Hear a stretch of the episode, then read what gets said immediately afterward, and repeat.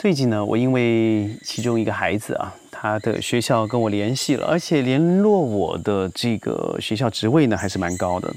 在就读国际学校里头呢，常常会有一些每天的文件来往啊，包含了学生的呃出席率，或者是他在上课的表现、成绩结果等等。但这一次非常特别，因为跟我联络的这位副校长，他要跟我谈的是这个孩子的审美观。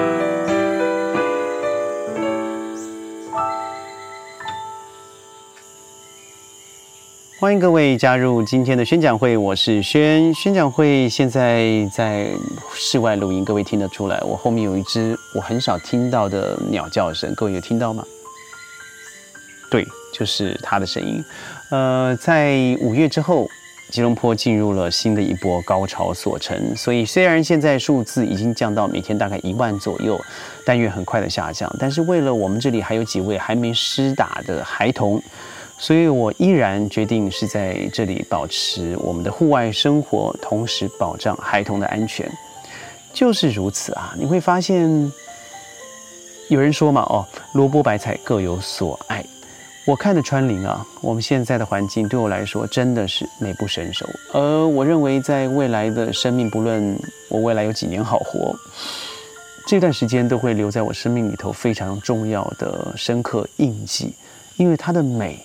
绝对不仅是物质可以替代，这样的声音，这样子的气味，这样的温度，这个综合出来整个视觉的响应，那不是我在一个都市丛林里头可以体会的。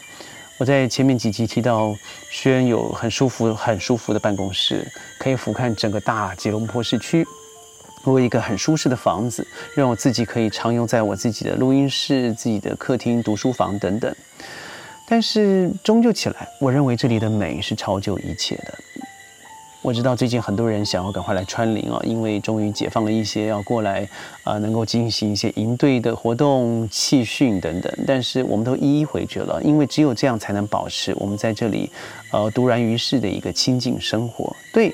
很多人看我们的生活，这里啊缺水缺电，那我们怎么可以这么快乐呢？有些人甚至认为我们住的这个呃半开放式的木造房，啊风吹雨淋的，大雨的时候我们还要刻意的把我们的椅子移开，以免湿透了。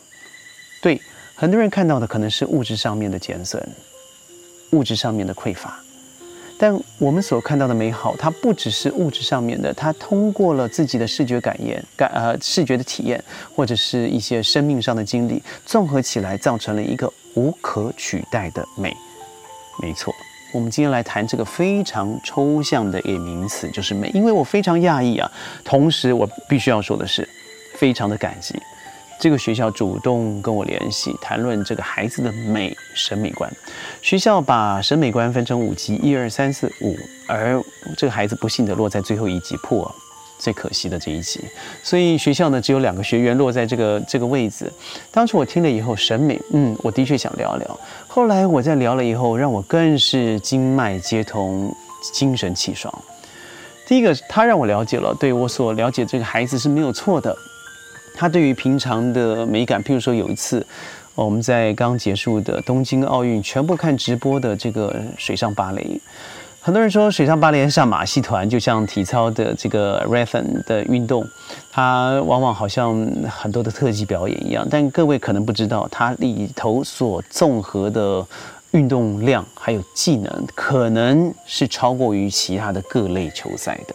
所以，我们所有人啊，十个人左右。在这个川林把大荧幕架起来，看着荧幕里头的跳水姿势，然后中国队的出场欢呼。而其中这个男生呢，他大概真的只有一分半就站了起来，而且非常躁动的走来走去。因为我们是木板地，所以他一走动，每个人都受了惊动。于是旁边的小学员就跟他说：“你可不可以坐下？这样紧张、这样优雅的时候，你怎么可以这样的躁动呢？”他说：“我看不懂，还不如看 NBA，还不如看篮球。”轩，我们可不可以改成看篮球？第二，我们再看一个，事实上是一个比较华丽的惊悚片，它是一个像有有有杀手，然后又有好人的经典的那种片子。突然中间出现了一段旋律，那旋律是这样哼的：当当当当，叮叮当当，当当当，叮叮当当。对，听起来很滑稽，很古迹，没错。他故意，我我们可以了解知道，这个配乐者和导演所要塑造的是一种黑色幽默。他即使杀手在血淋淋的现场里头，而放出这样子一个诙谐的音乐，他加重了整个现场诡异的气氛。而这个这个同学转过来看着我说：“他放这样的音乐，不就没有恐怖的感觉了吗？”当然，这只是我我那生活里头出现的几个。比较诙谐的画面了啊，但从此我也可以体会出他的原生家庭或是他的教养文化里头所给他的一个嗯嗯嗯，对于美、对于精神物质物质、对于生活化的体现，综合上面来说是比较浅显的、比较表面的。所以，当他要去解读一个人的感觉，譬如说，他常会说：“轩，我不知道为什么他不爽我，也就是他为什么不喜欢我。”轩，他们在说什么东西，我真的不知道，我不知道该怎么接话，所以我就不说了。所以从这里头，我发现他的确对于感知能力上面是相对薄弱的。于是我做了一连串的测验，大概有三到四项。他也相形之下，对于同年龄甚至年纪比他小到五六岁的学童们。是比较弱的，呃，追根究底，这的确和综合的审美观是有关系的。他对于整个精神感知层面的条件是比较弱的。说到这个，我要岔开一个话题，我不知道各位有没有进入台湾的机场，就是桃园中正国际机场啊，可以看一下。整个机场有个特色，不要说它的实用性或是它的美观等等，我们都不提，我们提一个东西。就是当您降落以后，看到所有的引导的广告牌，它的字体只有一个，那就是中文的细明体。更不要说英文，从头到尾是一样的。再一样的，你再看看吉隆坡的机场，再看吉隆坡坡呃吉隆坡的 KOIA，看看新加坡的樟宜机场，更不要说这个首屈一指的仁川韩国仁川机场，看看人家的字体。如果你没有感觉的话，我相信您或许你的审美观也必须要做一些调整哦。因为我一直觉得一个国门嘛，那对于普罗大众来讲，它是一个视觉的观感。所以很多人说，在选择手机的一刹那，字体决定了一切。这句话我不知道您了不了解？为什么有些人特别喜欢 iPhone，有些人特别喜欢 Samsung？虽然我个人不并不是如此，它的字体决定了很多人对于审美观的偏见。对，没错，审美就是一种偏见，因为它非常的主观，它综合了所有的基本意识而加诸到你自己的潜意识之中，造成最后的结果。它更是一种嗯历史文化啦、生活经验啦、兴趣爱好啦、欣赏品味之后的综合体。它会介于外界对于美好的体呃美好事物体会的过程，加诸自己的标准和行为方式而呈现出来。哎，这个美。这个不美，这个漂亮，这个不漂亮。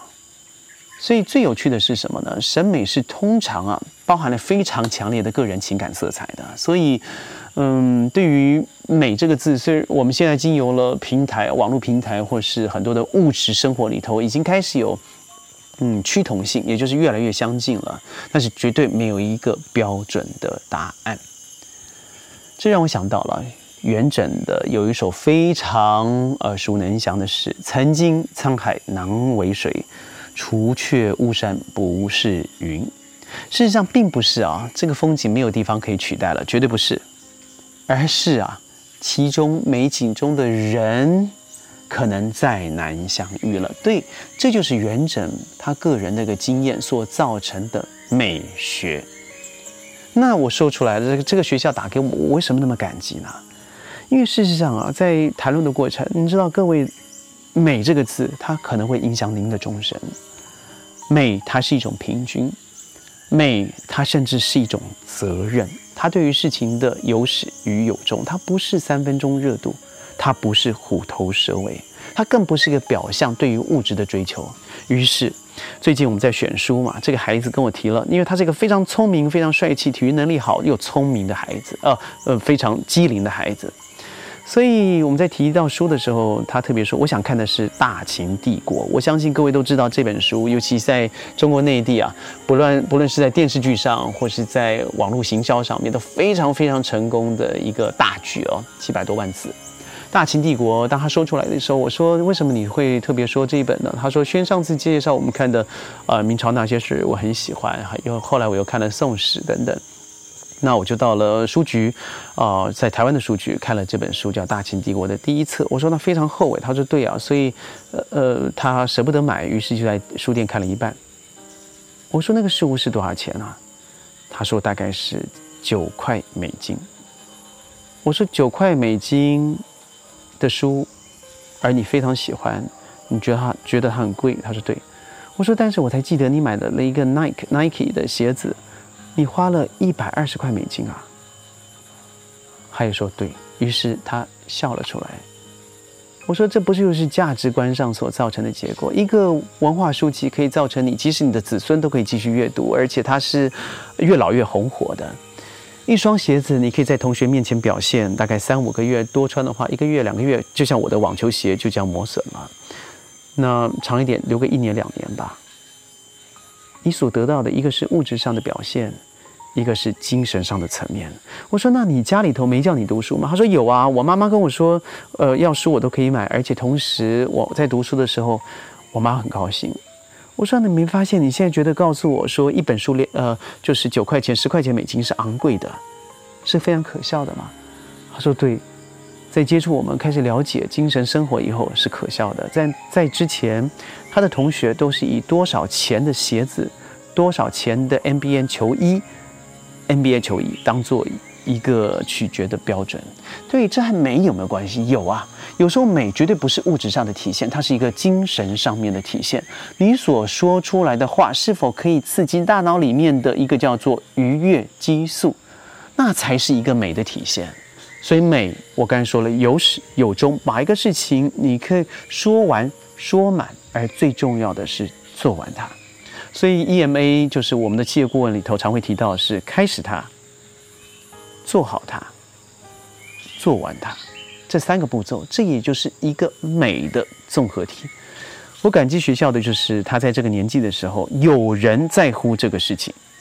这我也相信是我为什么一直大推这一所国际学校的主要原因，因为他不只是在成绩上面非常严谨，尤其是这个学生的英文老师，我和他沟通了无数次，他是一个教学严谨、生活化、在乎、关心、辅导的一个英文老师。他是一个英国籍的英国人。他同时在这个孩子生活上的辅导里头，也真的是下了功夫，所以我和他保持了密切的关心和联系。而这一次辅导老师和副校长跟我的联系，告诉我了说，如果这孩子现在不提升美感，会将终身影响他的生活各个的层面。他举例了给我听，也就是我刚才所说的这一切。那该怎么提升呢？还是要回归到第一个东西，第一个是减少你的平台生活，就是尤其是网络媒体上的平台生活。网络媒体上面给你太多，他强加给你看的美感，譬如说小红书，譬如说 TikTok，譬如说抖音，譬如说 Facebook，譬如说 Instagram，他把以为的美感直接用视觉刺激，加上音乐，加上文字，加上色彩，端在你的面前，要你强迫吸收。第二，真的要开始学习。减法生活，生活上没有必要的物质，事实上可以剔除的。这个孩子，我知道他最少有五双名牌鞋。所谓的名牌，也就是那些普罗大众穿的 Adidas 或是啊 Nike 这些呃稍微贵一点的鞋。我们都知道这些并不是属于名牌鞋，但是在他们的生活里头，那已经是品牌的顶端。因为精神生活里头教导你的，你只能看到这些牌子，比如说 Mercedes-Benz、Maserati 这些，就认为是好车。但所谓的好车，我认为不但实用。它同时带给你组长的安全性，这才是好车。那对于孩子们，他的视野如此，所以界定他的范围也就如此，可以帮助他的方式减少没有必要的物质生活。第三个，多旅行，多旅行是个非常重要的。旅行并不是跟着旅行团去成为一个去玩的游客，而在旅游的行迹里头呢，用不一样的经验去刺激自己的呃感情世界。自己不一样的五感体验，这才是一个旅行的真谛。而我认为最后一个还是真的要多阅读，多读书。只有在阅读的世界，才能找到真的美的真谛。但愿这一集啊，这么漂亮，这么美好，让您体会世界所有的真善美。宣讲会不但在 YouTube、在 Facebook、在哔哩哔哩、西瓜视频都可以看到我们的足迹，同时在喜马拉雅还有 Spotify 都有我们的音频哦。我是轩，每天十五分钟云端和你分享世界的大小事。我们明天见，拜拜。